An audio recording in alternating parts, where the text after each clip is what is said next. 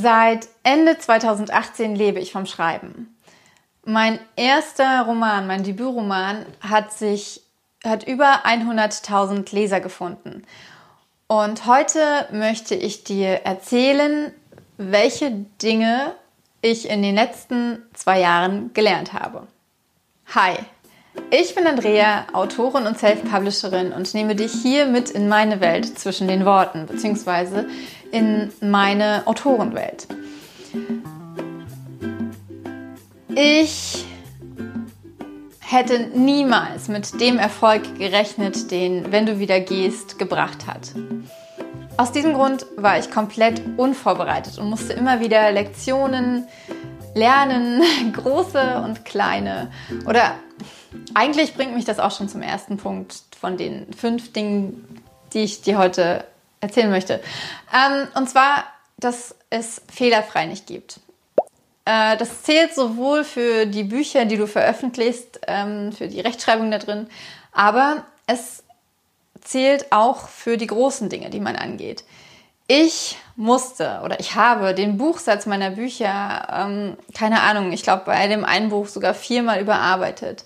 Ähm, ich habe die Cover überarbeitet, beziehungsweise aus den aus den Coverfehlern der ersten Bücher gelernt. Ich habe mit äh, verschiedenen Menschen zusammengearbeitet, mit denen ich nicht noch einmal zusammenarbeiten möchte. Und es sind einfach Dinge, Erfahrungen, die man machen muss. Und das muss einem klar sein, beziehungsweise das habe ich nochmal ganz klar gelernt, ist mir bewusst geworden, dass die Fehler, die man macht auf dem Weg als Autorin oder als Autor, dass die nicht vermieden werden können. Man kann noch so viel planen, sich noch so sehr mit den Themen beschäftigen, noch so viele Pros und Kontralisten machen. Man wird immer an einem Punkt ankommen, wo man sagt, hätte ich das doch anders gemacht. Oder so wollte ich das eigentlich nicht machen. Okay, Nummer zwei. Das zweite Buch schreibt sich schwerer als das erste. Man hört immer wieder von ähm, Autoren, die halt, oder von, von anderen Menschen, wow, du hast ein Buch geschrieben, das ist ja unfassbar. Und ich finde aber, zumindest war es bei mir so, die erste Geschichte, die schrieb sich einfach runter. Es war ein bisschen, ein bisschen reinfinden in diesen Schreibflow, aber sie schrieb sich einfach. Ich hatte keine Erwartungen, keine Zweifel, keine Ängste, kein gar nichts. Ich habe einfach nur geschrieben.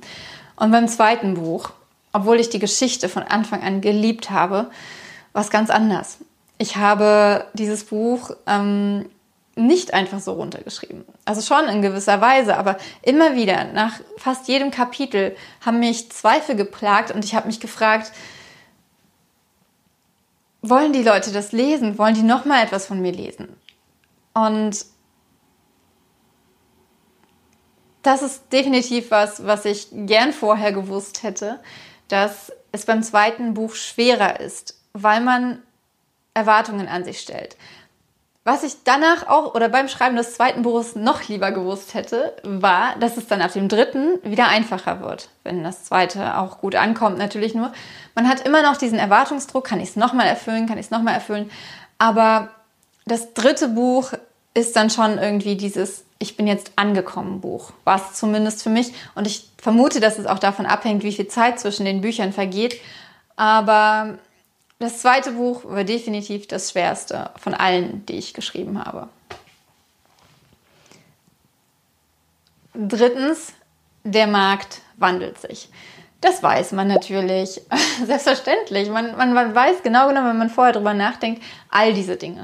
Es ist aber was anderes, wenn man die Erfahrung macht. Und ähm, nachdem mein erstes Buch so unfassbar gut gelaufen ist, bin ich mit einer ziemlichen Arroganz an die anderen Bücher gegangen. Auch wenn ich beim Schreiben unsicher war, dachte ich zumindest, dass ich vom Marketingtechnischen her den Weg gefunden habe. Es war nicht so. Ähm, heute funktionieren die Sachen, die vor zwei Jahren gut funktioniert haben, teilweise überhaupt nicht mehr. Ein Buch für 99 Cent rausbringen, das war der Garant dafür, zumindest bei meinen Büchern, in die Top 100 zu kommen und dort auch ein paar Wochen, zu bleiben. Das ist nicht mehr so. Algorithmen ändern sich oder werden geändert, werden angepasst, weil die Unternehmen in erster Linie nach Profit streben, was ja auch okay ist, das sollen sie auch machen. Auf diese Weise ermöglichen sie uns ja zum Beispiel Bücher zu veröffentlichen oder ihre Marketingkanäle zu nutzen. Aber es ist schon trotzdem ziemlich scheiße, wenn das dann nicht mehr funktioniert und man dann da steht und denkt, okay, was denn jetzt? Und auf sowas muss man vorbereitet sein, im Sinne von, dass man sich ständig informiert über die, über die äh, Gegebenheiten des Marktes. Weil irgendjemand weiß irgendwie immer schon Bescheid oder zumindest weiß dann Bescheid und weiß, ähm, was man jetzt ausprobieren kann, zum Beispiel. Nummer vier. Ähm, ich verlasse mich nicht auf andere. Ich bin, ähm, ich tue mich sowieso schwer damit, mich auf andere zu verlassen, die Kontrolle abzugeben, zu tun, was jemand anders mir sagt, was jemand anders glaubt, was richtig wäre. Aber in den letzten zwei Jahren habe ich ähm, das aus der eigenen Erfahrung tatsächlich nochmal mitgenommen äh, bei verschiedenen Dingen, mm, dass ich auf direkt professioneller Ebene äh, ähm, bestimmte Sachen einfach nicht aus der Hand geben möchte, sondern bis zu einem gewissen Grad, wie es mir möglich ist. Ich kann natürlich meine Bücher nicht selber äh, drucken, aber ich kann, ähm, ich möchte in der Lage dazu sein, zum Beispiel mir die Druckerei aussuchen zu können. Und es gibt einfach, also hier kommt wieder diese, dieses Profitstreben rein, denn jeder möchte natürlich für sich den größten Profit haben. Und das kann halt auch bedeuten, dass, dass ich als Autorin dann auf der Strecke bleibe, wenn derjenige das Gefühl hat, dass das mit mir einfach nicht läuft. Ähm, und ich gebe diese, diese, die, diesen Teil einfach nicht gern aus der Hand. Ich möchte selbst entscheiden, wann das mit mir nicht läuft und wann ich einen anderen Weg gehen möchte und mich nicht binden. Deswegen habe ich auch immer noch keinen Verlag, auch wenn ich ein paar Anfragen bereits hatte. Ähm, ich will aber auch gar keinen Verlag. Von daher, ähm, das, das spricht auch nochmal für mich. Es hat mir ähm, nochmal total, die, also die letzten zwei Jahre haben mir wirklich nochmal ganz, ganz klar gezeigt, dass ich in einem Verlag höchstwahrscheinlich nicht glücklich werden würde. Und ich habe auch so viele Geschichten von anderen Autorinnen gehört, die mich in dieser Entscheidung sehr bestärkt haben. Ja. Fünftens, ich muss meinen eigenen Weg gehen. Ähm, Sowohl was das angeht, was ich im Punkt 4 gesagt habe, aber auch und vor allem irgendwie ähm, bei, dem, bei dem, was andere machen, um mich herum machen. Oft, ganz oft, sehr, sehr oft, denke ich, boah, ist das cool, was sie macht. Ich muss das auch machen.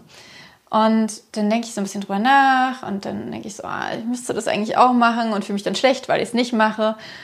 Aber letztendlich ist es so, dass ich für mich meinen eigenen Weg, wie gesagt, finden muss und für mich selbst entscheiden muss, passt das jetzt für mich, wenn ich auch anfange, ähm, was fällt mir denn da gerade zum Beispiel ein, keine Ahnung, peinliche Momente von mir zu posten. Oder ähm, wollt ihr peinliche Momente sehen? Beim Aufnehmen hier passieren einige. Ähm, ja, sowas halt. Also, weil ich, andere Autoren finden halt ihren eigenen Weg, schreiben ihre eigenen Bücher, fangen dann auf einmal an, miteinander Kooperationen zu machen und oftmals denke ich mir, ich will dabei sein. Ich bin so ein Typ, ähm, die Angst davor hat, was zu verpassen. In fast allen Lebensbereichen. Und dann denke ich mir immer, ich möchte dabei sein und ver ver vergesse dann irgendwie, dass ich ja meinen ganz eigenen Weg gehe, der halt auch seine Zeit braucht und auf dem diese Bausteine einfach keine Rolle spielen. Genau, das war für mich auch echt eine super wichtige Erkenntnis, die tatsächlich auch noch gar nicht so lange her ist und an der ich auch immer wieder, an die ich mich selbst immer wieder erinnern muss. Und die ähm, Plus 1 Erkenntnis, yay, die sechste Erkenntnis, ist, dass ich ähm, gemerkt habe, dass mir das Schreiben alleine nicht reicht. Nicht falsch verstehen. Ich liebe das Schreiben und das Schreiben, ähm, dass ich schreiben darf, dass ich Autorin sein darf, ist ach, so ein wahnsinniges Geschenk. Ich bin so unfassbar dankbar dafür. Was ich gemerkt habe, ist aber, dass zum Autorensein für mich nicht nur das Schreiben und Überarbeiten meiner Bücher gehört, sondern dass ich mehr möchte, dass ich diese YouTube-Videos möchte, dass ich mein Wissen mit anderen teilen möchte, dass ich den intensiven Kontakt mit meinen Lesern möchte, dass ich Hörbücher einsprechen möchte, dass ich ja einfach mich mit meinen Büchern zusammen entwickeln möchte in diese Welt hinein und vielleicht auch über diese Welt hinaus, dass das für mich ähm, ein, ein sehr, sehr wichtiger Teil ist, das Schreiben, ja, vielleicht der wichtigste, ich weiß es nicht, aber dass mir das Autorensein unheimlich viel Raum gibt, um mich selbst zu entwickeln und dass mir das sehr, sehr wichtig ist. Okay, das waren meine 5 plus 1 Punkte oder Dinge, die ich gelernt habe in den letzten zwei Jahren. Bist du selber Autorin oder Autor? Was hast du bisher gelernt? Und wenn du gerade kurz davor stehst ähm, oder wenn du gerade anfängst, ein Buch zu schreiben, ähm, welche Erwartungen hast du daran? Was glaubst du, welche, was du in den nächsten Jahren lernen darfst, lernen wirst? Ich freue mich mega, dass du bis hierhin geschaut hast. Wenn dir das Video gefallen hat, gib mir gerne einen Daumen hoch. Wenn dir der Podcast gefällt, gib mir gerne eine Bewertung auf, auf iTunes und ähm, wenn du keine Folge verpassen möchtest, klick auf Abonnieren bei YouTube, auch auf das kleine Klingelsymbol. Ich freue mich mega, dass du äh, dabei bist. Mach's gut, deine Andrea.